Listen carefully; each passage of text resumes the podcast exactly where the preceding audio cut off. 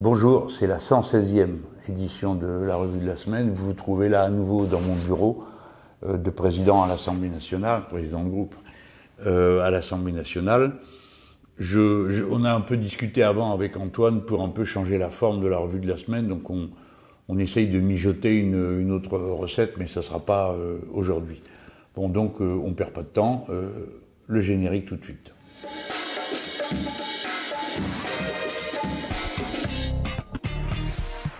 Bon, mon premier sujet concerne l'évolution de la pratique des institutions dans notre pays et euh, naturellement l'évolution de la liberté. Ça a toujours été un sujet d'étude de voir comment chaque président traitait euh, l'exercice de sa fonction et euh, quel euh, était le niveau de respect des libertés publiques sous chacune des, des présidences. Je veux dire que, bon, quel que soit le président, il est à l'intérieur d'un cadre qui permet tous les débordements euh, d'autorité et de pouvoir. Et on a à chaque fois observé comment chaque président traitait cette possibilité et comment lui-même se comportait par rapport aux, libertés. Et moi, je vous ai mis en garde très tôt sur ce qui était en train de se passer avec M. Macron, pour des raisons qui sont d'abord des raisons de fond qui tiennent à la cohérence euh, idéologique euh, du personnage. M. Macron est un libéral, c'est-à-dire quelqu'un qui considère qu'à l'allemande, en quelque sorte, il y a des lois de l'économie et qu'elles sont supérieures à toutes les autres et qu'il faut faire tout ce qu'on peut pour qu'elles puissent se déployer sans entrave. En Allemagne, on appelle ça l'ordolibéralisme, hein, c'est-à-dire on dit ah ben l'économie, écoutez, c'est pas un sujet politique, c'est à côté. Naturellement, comme on le sait, euh, l'économie, ce n'est jamais que la manière qu'ont les gens de rentrer en relation les uns avec les autres pour produire les biens dont ils ont besoin pour euh, leur propre existence matérielle. Naturellement, c'est un petit peu plus compliqué, parce qu'on produit aussi des choses qui ne servent strictement à rien du point de vue euh, des, des, conditions matérielles. Enfin, vous savez tout ça aussi bien que moi. Mais enfin, l'économie, c'est d'abord ça.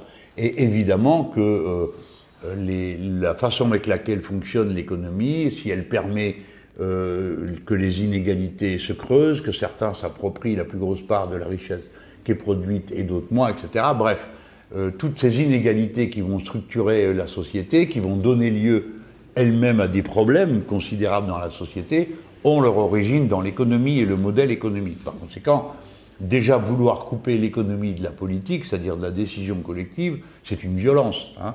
Euh, c'est comme si on disait on coupe l'étude du corps humain de la respiration, parce que la respiration, bah, ça fonctionne tout seul. Peut-être bien, mais si vous ne tenez pas en compte les mécanismes qui la produit, bah, il y a de grandes chances que vous n'alliez pas bien loin pour traiter quelque autre problème que ce soit. C'est un exemple qui peut paraître un peu tiré par les cheveux, mais il permet quand même de montrer euh, pourquoi c'est une violence intellectuelle et une absurdité de séparer l'économie de la politique, étant entendu que l'économie, c'est le mode de fonctionnement en commun pour produire des richesses, et la politique, la façon de les répartir et d'organiser euh, les droits mutuels euh, des individus. Donc quand vous commencez un régime économique par une violence, tout le reste va avec, parce que les dérèglements, ce qui n'en est pas vraiment, mais disons les inégalités qui viennent euh, de l'économie se projettent dans toute la société, prennent des visages, des allures, des aspects différents, touchent différents comportements de la réalité de la vie de la société, mais les touchent tous. Et donc, ils vont propager euh, des, inégalités et des violences correspondantes à celles qui ont lieu dans la sphère économique, dans la sphère euh, sociale. J'espère que j'ai pas trop perdu de monde en route euh, dans cette petite démonstration-là. Mais donc, face à ces dérèglements, qu'est-ce qui se passe? Ben, D'habitude, on trouve les moyens de se mettre d'accord ou d'arbitrer. Normalement, c'est la démocratie qui remplit cette fonction. Et on vote, bon, on désigne des représentants qui eux-mêmes se sont prononcés sur un programme, et puis voilà, leur, le, fonctionnement de, des institutions est destiné à ça. Alors, avec le régime euh, ordo-libéral, hein, c'est un grand mot, mais tout le monde arrive maintenant à comprendre de quoi il s'agit, c'est-à-dire séparer l'économie de la politique, ben non, vous n'avez pas le droit d'en parler. Et donc, comme vous n'empêchez pas qu'il y ait des inégalités et qu'elles génèrent des situations d'extrême tension ou violence, parce que c'est une violence de condamner quelqu'un à ne pas avoir d'eau à son robinet, euh, d'être expulsé de chez soi, de ne pas pouvoir se chauffer, ce sont des violences. Ou bien euh, de se faire raqueter par les banques en frais bancaires, c'est une violence. Donc ces violences-là, comme euh, la seule manière que vous ayez de réagir et de répondre, tous les canaux sont bouchés, bah, vous faites, euh, qu'est-ce que vous faites? Bah, Vous manifestez, vous protestez, vous, vous occupez votre propre logement ou bien votre entreprise, etc., etc. Et le régime ne connaît qu'une réponse, comme vous ne pouvez pas discuter. La raison pour laquelle vous en êtes arrivé à cette extrémité, c'est la violence de l'État. Et la, gestion de la violence de l'État, qui est comme on dit, l'expression dit, c'est la seule violence légitime. Qu'est-ce que ça veut dire? Ça veut dire que, bon, de toute façon, à un moment donné, la force intervient euh, pour euh, garantir euh, des droits mutuels, mais elle n'intervient pas pour favoriser les privilèges des uns contre les autres. Et pourtant, ce qu'elle fait, de plus en plus et de plus en plus violemment. je vous avais alerté au point de départ en vous disant, je vous préviens, vous pouvez vous marrer, ça peut vous faire rire, qu'on ait fait des perquisitions contre tous mes assistants alors que je suis président d'un groupe parlementaire qu'on fouille le local de mon parti et de mon mouvement et qu'on nous vole les fichiers, mais honnêtement, vous avez tort de rigoler, parce qu'aujourd'hui c'est Mélenchon, demain c'est vous. Et en effet, c'est ce qui s'est passé. Depuis euh, cette période, les pouvoirs exorbitants de la police sont déchaînés dans la société avec une violence terrible, et on a pris l'habitude de considérer que euh, c'était pas très important, que ma foi, bon, fallait pas en faire un drame pour certains commentateurs, car bien sûr, pour beaucoup de gens dans la société, c'est pas vrai, les gens sont scandalisés par ce déchaînement de violence. Mais vous remarquez comme moi que quand ça se répète, bah, il y a une certaine habitude qui se prend. Hein. que euh, 33 yeux crevés dans le pays euh, n'ait pas provoqué une réaction de solidarité comparable à ce qu'a été euh, l'étouffement et l'assassinat par euh, asphyxie de M. George Floyd aux États-Unis d'Amérique, c'est quand même un problème, on peut se le dire, non? C'est quand même un problème qu'en France, ça passe pas réagir. Pourquoi? Comment? Parce que le pouvoir s'y est bien pris pour diaboliser ceux qui s'opposent à lui, pour les montrer comme des violents, pour euh, les caricaturer, pour que le reste de la population se dise bon bah euh, comme il disait à un moment donné, ils l'ont bien cherché. Ben non, bien sûr, personne ne va en manif pour chercher à se faire crever les yeux. Ce n'est pas vrai. Mais cette façon de transformer euh, une réalité en une autre par la stigmatisation, c'est la propagande, c'est le cœur de la propagande du macronisme. D'un côté la trique, de l'autre côté une propagande qui cherche à rendre les victimes euh, coupables de ce qu'elles subissent. Celui qui est au chômage, euh, bah, c'est de sa faute. Euh, celui qui est pauvre, bah, c'est de sa faute. Celui qui s'est fait crever un œil, c'est de sa faute. Etc., etc. Cette manière de retourner les situations en rendant les victimes coupables de ce qu'elles subissent est typique, caractéristique de cette forme d'autoritarisme et de totalitarisme qui est contenue à l'intérieur du modèle néolibéral. Et vous voyez ça avancer tous les jours. Bon, alors évidemment, ils se prennent des râteaux de première, hein, parce que leur application sur le Covid, ça marche pas, personne n'en veut, tout le monde se méfie, à juste titre, parce qu'à peine avait-il fini de dire que ça risquait rien, que tout le monde a découvert que, en réalité, euh, eh bien, l'entreprise qui possède, euh, qui intervient à l'intérieur de, cette application sur le Covid-19, bah, elle est tenue par des Nord-Américains qui fournissent leurs renseignements aux agences. Enfin bref, vous connaissez cette histoire. Il n'y a aucune étanchéité entre l'application Covid-19 et les services de renseignement. Dans ces conditions, les gens ont raison de s'en méfier. Cette application ne sert à rien. Mais ce qui est important, c'est l'intention qu'il y a là derrière. C'est-à-dire d'aller progressivement vers un, mode de fonctionnement de la société où tout le monde contrôle tout le temps, tout le monde, à tout propos. Ça commence avec votre compteur Linky qui se demande combien de fois vous faites la lessive par semaine. Euh, ça continue par euh, tout ce que vous voulez et à la fin, c'est l'application Covid-19. Donc ce nouvel âge du capitalisme, de surveillance, de contrôle, c'est ça la forme totalitaire. Parce que l'autoritaire, il abuse de l'autorité, le totalitaire, il rentre dans votre maison, il rentre dans votre poche, il rentre dans votre corps, il rentre dans votre tête pour espionner euh, ce qui s'y passe. Et à la fin, vous avez des systèmes d'intelligence artificielle qui en savent plus sur vous-même que vous. Parce que vous, vous pensez être euh, libre et indéterminé dans vos choix et dans vos goûts, c'est pas vrai. Euh, vous répétez souvent les mêmes et donc la machine arrive à le repérer et à savoir exactement comment vous allez vous comporter, ou en tout cas assez exactement, dans des tas de circonstances. Alors là, nous sommes en plein dans une période où, comme il a pu passer tout ça, comme il a réussi euh, pas mal de choses dans le, domaine de la réduction des libertés dans le pays, parce que depuis que Macron est au pouvoir, toutes les libertés syndicales, associatives, démocratiques, parlementaires, toutes, sans exception, ont reculé, eh bien maintenant il est en train d'essayer de faire euh, des pas de plus. Alors ça passe par des choses qui euh, au début frappent pas forcément. Par exemple, il dit ben, on va faire je vais faire un groupe pour faire une, étude, une évaluation de comment nous avons traité la crise du Covid-19. Lui, président de la République, il décide ça. Mais dans ce pays, ça existe, les mécanismes de contrôle, c'est prévu par la loi, par la Constitution. Ce sont les assemblées, qui c'est composé des représentants du peuple, qui contrôlent l'exécutif. C'est pas l'exécutif qui s'autocontrôle, ça c'était la monarchie. Le monarque euh, faisait comme ça. Euh, il nommait des groupes, de ce qu'il voulait d'ailleurs, hein, puisque son pouvoir était absolu. Et donc là, vous avez dans les deux assemblées une commission parlementaire qui va examiner le bilan de la gestion du Covid-19. Alors à l'Assemblée nationale, évidemment, c'est dominé par les béni oui oui et les robots de la République en marche, mais quand même, ça beau être des béni oui oui et des robots, ils sont aussi capables de produire un point de vue. Ils pourraient produire une analyse en disant tout s'est passé merveilleusement bien. Bon, bah, très bien. On dirait, on n'est pas d'accord. Euh, et puis il y a la commission d'enquête du Sénat. Alors le Sénat, c'est une assemblée qui a une majorité d'opposition. Donc on peut penser que l'opposition au Sénat va regarder la chose d'une autre manière. Mais ça s'appelle la démocratie, ça, tout simplement. Que des gens aient des points de vue contradictoires, étudient, mettent au point euh, des synthèses pour les, produire et, donner des conseils au pouvoir. C'est pas le monarque qui s'entoure de qui il veut pour faire ça. Alors, comme il, a fini par se rendre compte, peut-être euh, au niveau des protestations que les uns et les autres on a fait en disant mais ça c'est pas possible, il y a une constitution dans ce pays, il n'appartient pas. Moi je la combats cette constitution. Alors euh, je, la combats pas pour qu'on fasse pire en termes de monarchie présidentielle, je la combats parce que ça permet que euh, euh, des Macron décident de fabriquer tout seul depuis le palais présidentiel des commissions de contrôle. Alors il vient de rajouter, elle ne sera pas concurrente. Mais on ne te demande pas concurrente ou pas, tu n'as pas le droit de le faire, monsieur Emmanuel Macron. Qui dit elles seront complémentaires car naturellement elles feront des critiques. Ben, si c'est pour avoir des critiques, c'est bon. Il y a des commissions parlementaires, c'est pas la peine d'aller créer sa propre commission, ça tient pas debout. C'est juste pour se permettre de se donner euh, un rôle qui n'est pas le sien, c'est-à-dire d'outrepasser ses pouvoirs. Sans arrêt, il pousse le bouchon un peu plus loin pour outrepasser ses pouvoirs. Par exemple, là, euh, le président de l'Assemblée nationale a reçu une lettre du président de la République. D'accord? Voilà la signature du président de la République. Et euh, ça, c'est pour transmission, monsieur, c'est donné à monsieur Richard Ferrand. On a tous reçu ça. Euh, que demande le président de la République? Il a décidé qu'il faisait une consultation sur le monde d'après.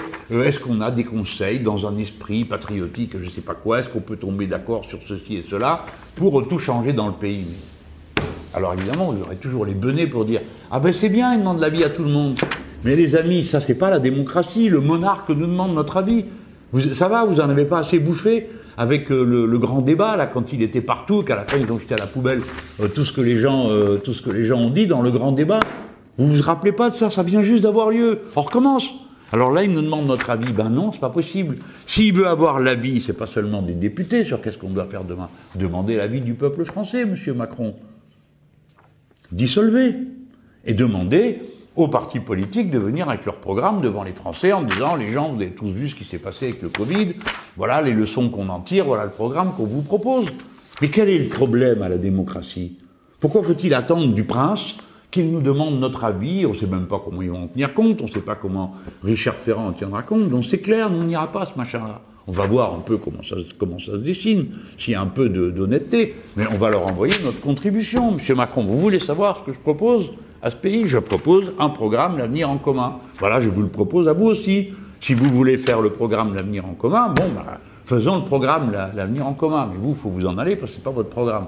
Hein c'est pas celui-là sur lequel vous avez été élu. Bon. Donc, évidemment, je force un peu le trait. Mais j'essaye de vous faire comprendre que tout ça n'est pas normal. Ce n'est pas normal qu'un président de la République décide de constituer une commission concurrente à celle du Parlement. Ce n'est pas normal que le président de la République s'adresse au président de l'Assemblée nationale pour lui demander de faire des propositions pour tout changer, parce que ça, c'est le peuple français qui doit le faire. Et après, ça continue. Alors là, vous avez l'inimitable Madame Belloubet, hein, à qui on a dit de recevoir la famille de euh, Adama Traoré. ils sont contents. Ça fait quatre ans que l'affaire court. Et tout d'un coup, la garde des Sceaux pense euh, à leur parler. Mais tout ça est absurde. Pourquoi? Parce que cette affaire aujourd'hui, c'est un juge d'instruction euh, qui, euh, qui la conduit. Alors, on pense qu'on veut des juges d'instruction, on pense qu'on veut du système de justice, mais le juge d'instruction, il ne dépend pas de la garde des sceaux. Ce sont les procureurs qui en dépendent. Donc c'était avant qu'il fallait voir euh, la famille Adama Traoré si elle avait vraiment envie de se faire une idée. Mais de toute façon, elle ne le peut plus parce que, premièrement, il est dit dans la loi que le garde des sceaux ne donne pas d'instructions individuelles, ça veut dire le garde des Sceaux ne peut pas prendre son téléphone et dire bon dans ce cas-là, moi il me semble que ça ne va pas du tout. Euh, bon, monsieur machin, monsieur truc, je trouve une tête de coupable ou je trouve une tête d'innocent. Autrefois, c'était possible. Puis on a dit non, le garde des Sceaux, il, a, il donne des instructions générales hein, sur la façon dont doivent fonctionner les procureurs. Nous, les insoumis, on propose que ces consignes-là, elles soient discutées au Parlement dans la commission euh, des lois qui s'occupent euh, précisément des questions qui ont à voir avec la justice, les droits individuels et libertés. D'accord? On propose ça se passe comme ça. Alors, euh, alors qu'aujourd'hui, bon, les parquets sont utilisés. Hein, souvent, on voit les doigts du pouvoir politique dedans. par exemple, nous, nous sommes persécutés par, par le parquet d'une manière assez constante et, générale. Bon, on a compris, on sait pourquoi. Hein, c'est parce que ce sont des instruments de la politique du gouvernement. Mais c'est une autre question que celle des parquets. En attendant que Mme Belloubet reçoive euh, la famille euh, Traoré serait euh, une violation de la Constitution. Parce qu'elle n'a pas à intervenir dans cette affaire. Et c'est quand même extravagant qu'elle n'ait pas pensé à le dire au président de la République. C'est elle qui est garde des Sceaux. Et puis elle, elle, a été membre du Conseil constitutionnel, professeur de droit et tout et tout. Bon, elle n'a pas pensé une seconde à dire au président de la République euh, Attendez, président, ne me demandez pas de faire ça parce que euh, c'est anticonstitutionnel. Ce n'est pas légal. Hein. non, il n'y a pas pensé. Il faut dire que plus nul quel endroit il n'y a pas, vu que sa loi, euh, la dernière fois qu'elle a présenté une loi, il y a eu 195 retocages par le Conseil constitutionnel. C'était un record dans toute l'histoire de la Ve République, tellement il y avait de choses qui étaient inacceptables dans, son texte de loi sur les libertés. Donc, elle n'a pas pensé à le dire au président, et l'autre, ça lui est même pas venu à l'idée qu'on n'intervient pas dans une affaire qui est en cours. Hein. On n'intervient pas, même dans les miennes, hein, faut pas, faut pas oublier. Bon, ils le font tous les jours, mais ça c'est pas grave. Euh, personnellement, je m'en fous.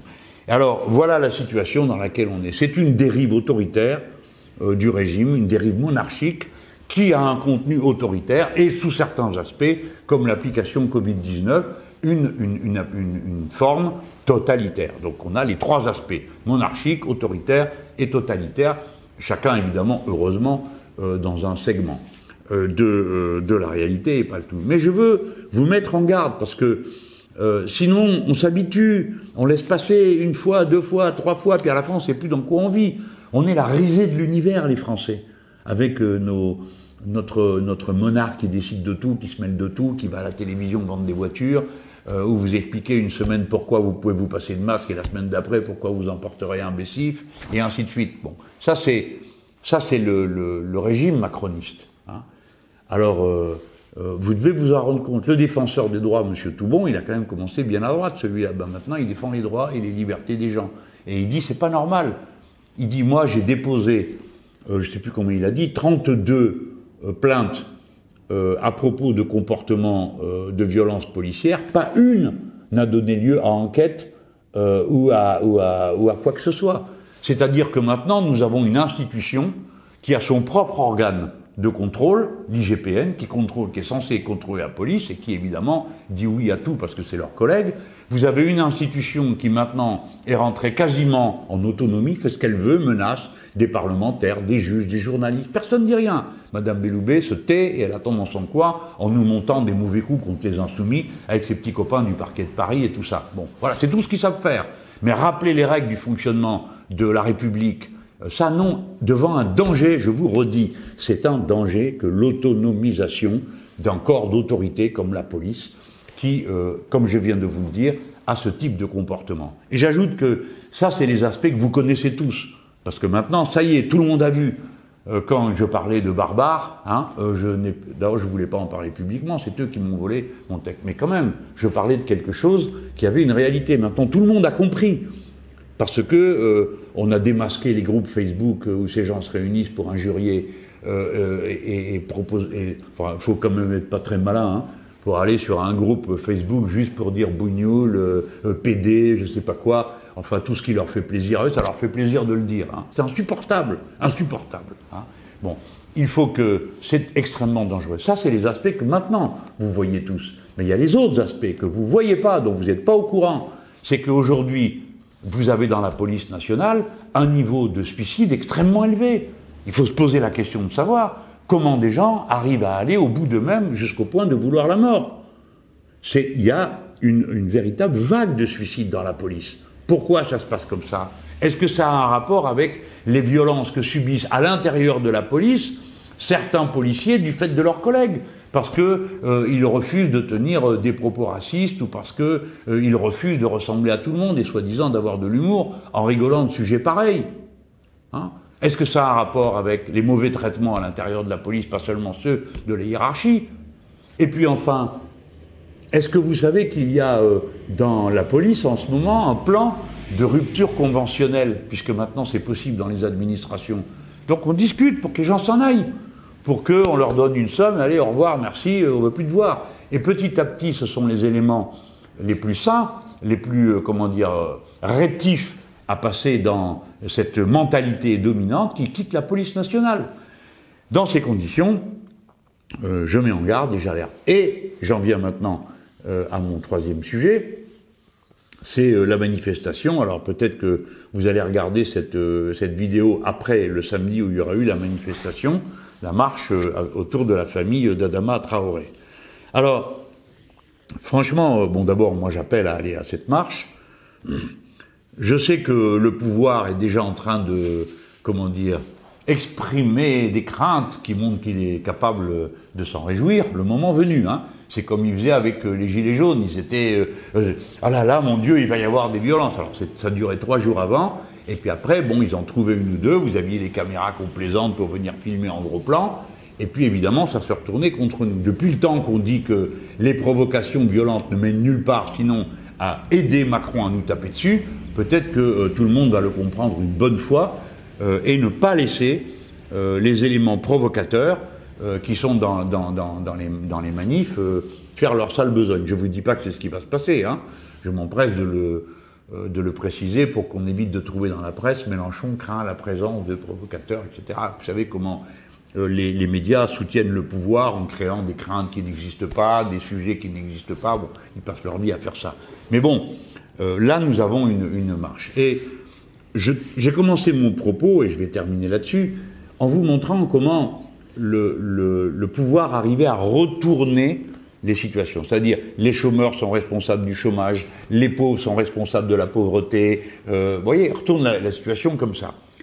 Euh, j'ai vu une chose absolument insupportable pour un intellectuel. Hein, alors, le président de la République, il, pense qu'il est lui aussi un intellectuel. C'est vrai qu'il a fait des études et qu'il euh, se comporte comme quelqu'un qui, est un intellectuel, puisqu'il produit des théories euh, bon, des théories néolibérales, il produit un discours qui structure l'imaginaire des gens, donc c'est vrai.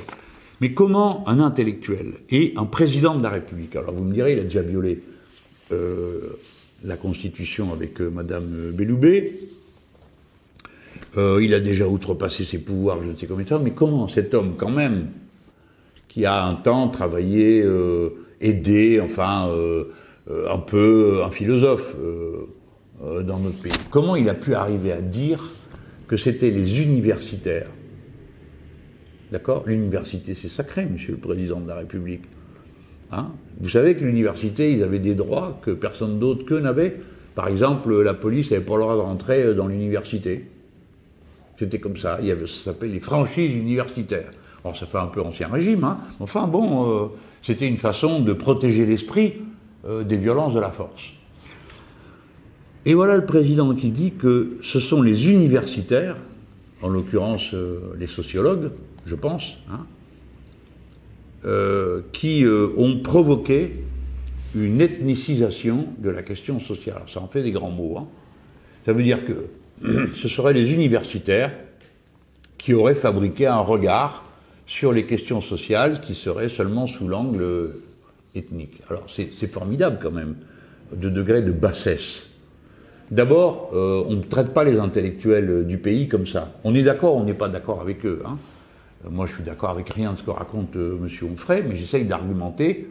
Alors bon, maintenant, ça ne sert plus à rien, parce que ça va, on a compris, il a changé de camp complètement, il est allé au bout, il finira suprémaciste blanc, je ne sais pas quoi, enfin bon, une horreur à la Zemmour. bon, on connaît ça. Mais il faut traiter quand même, quand les gens produisent des arguments, on oppose des arguments. Si on oppose des injures ou des mensonges, évidemment, au plus aucun débat est possible. Mais pardon, ce ne sont pas les intellectuels qui ont parqué toute la population immigrée de la première génération au même endroit, de manière à ce que toutes les misères du monde finissent par y atterrir quand il y a des difficultés.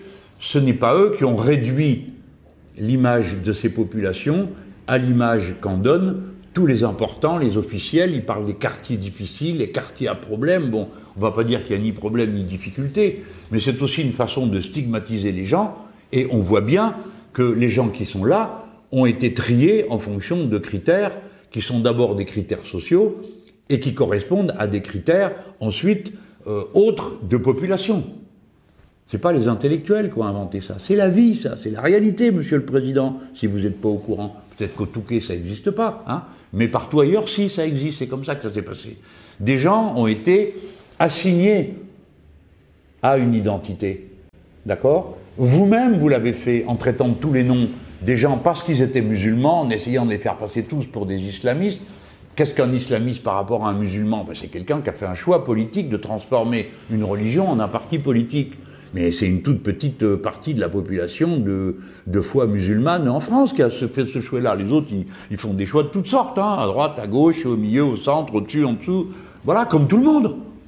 Comme tout le monde. De même que euh, dans, la, population chrétienne de notre pays, vous avez des exagérés absolus qui ont réussi à, qui voudraient transformer leur, euh, religion en un dogme qui s'imposerait à toute la population. On a essayé déjà dans le passé à de nombreuses reprises. Hein.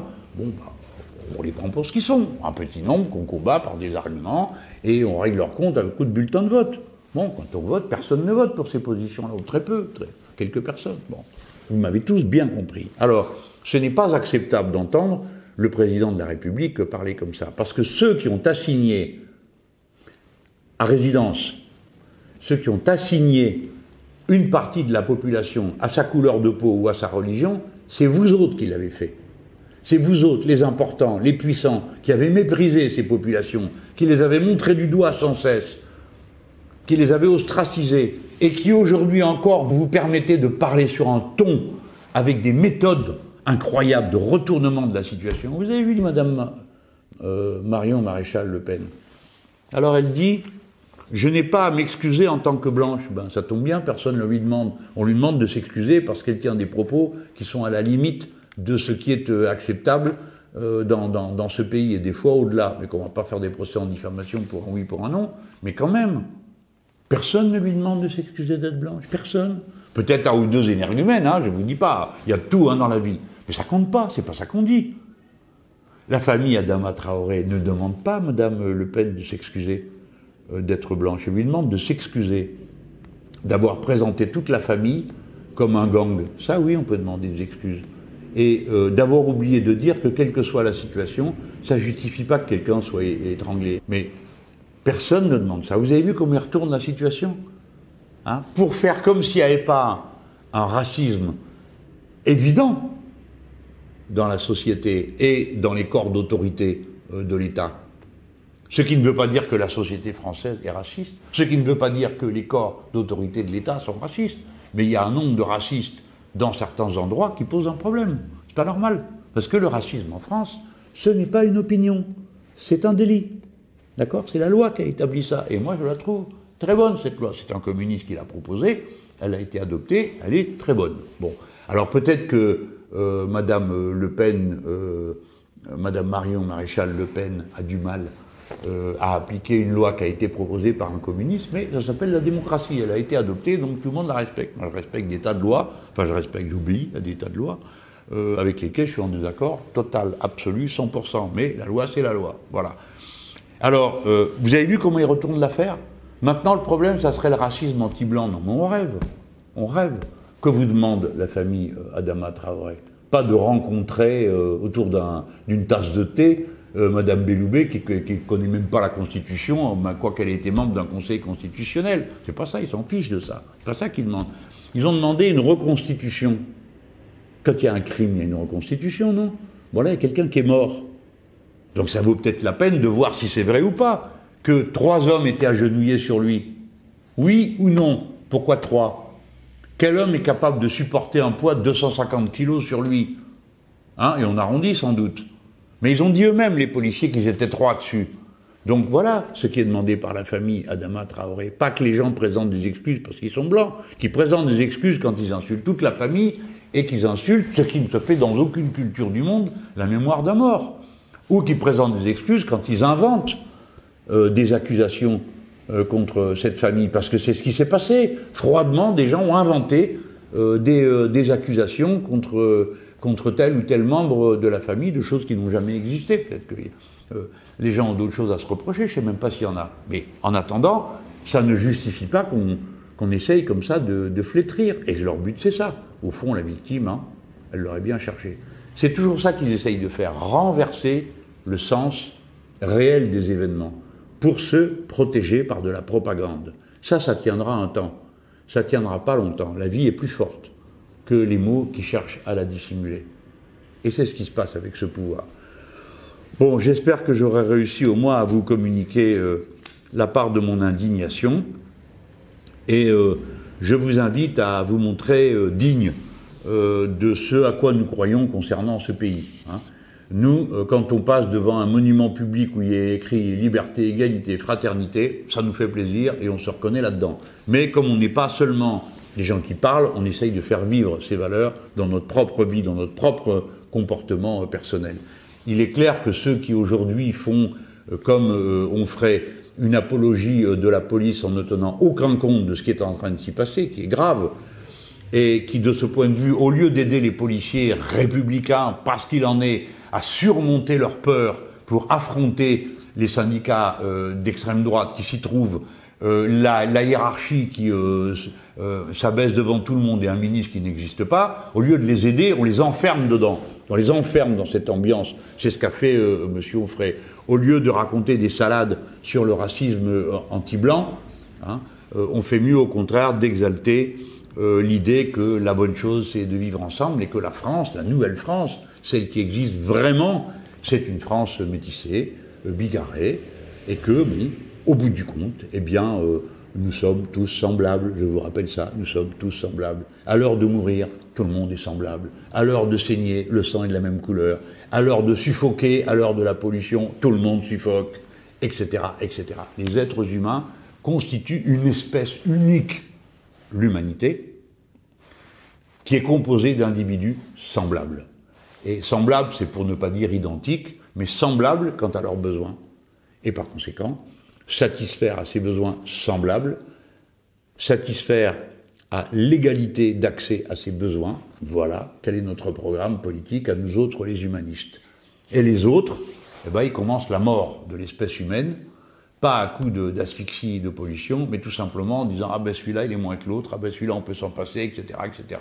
Il est pauvre, oui bon, il va mourir à cause de ça, ben que voulez-vous, c'est la vie. Voilà comment ils acceptent que l'humanité, étant inégale en droit, n'est plus l'humanité. Elle est autre chose, une addition d'individus, une addition euh, euh, de style, de couleurs, de je sais pas quoi. Voilà. Bon, les gens, il faut tenir bon. Hein. Tenez bon. Si vous entendez euh, cette vidéo avant la manif, la marche du, de ce samedi, eh ben, faut y aller. Hein, faut y aller. de même que la semaine prochaine, vous devrez aller dans la manif du 16. C'est pas tout d'applaudir au balcon. Euh, c'est qu'il faut aller mouiller la chemise un peu au moment où le pouvoir est en train de dire bon finalement on avait promis euh, une prime, euh, bon on vous donnera une médaille, puis ça vous suffira. Voilà, je vous dis tout ça parce que, vous savez, en ce moment, on est en train d'écrire des pages de l'histoire de France. Il ne faut pas croire que c'est des moments comme les autres hein, qu'on est en train de vivre. Là, on vient de sortir du confinement, c'est pas bien où on va, on croise les doigts. comme l'avait dit finalement Raoul, c'est un, c'est un virus saisonnier. Bon, on croise les doigts qu'il soit saisonnier, que la mort ne revienne pas faucher dans nos rangs. Euh, bon, mais notre comportement, notre manière d'agir euh, va avoir une grande importance. Combien d'entre vous auraient imaginé qu'on ferait la sortie du Covid sur une bataille antiraciste? Vous voyez, la vie est toujours pleine de surprises, et dans ces surprises, il faut toujours être capable d'introduire le meilleur et pas de se résigner au pire. À bientôt.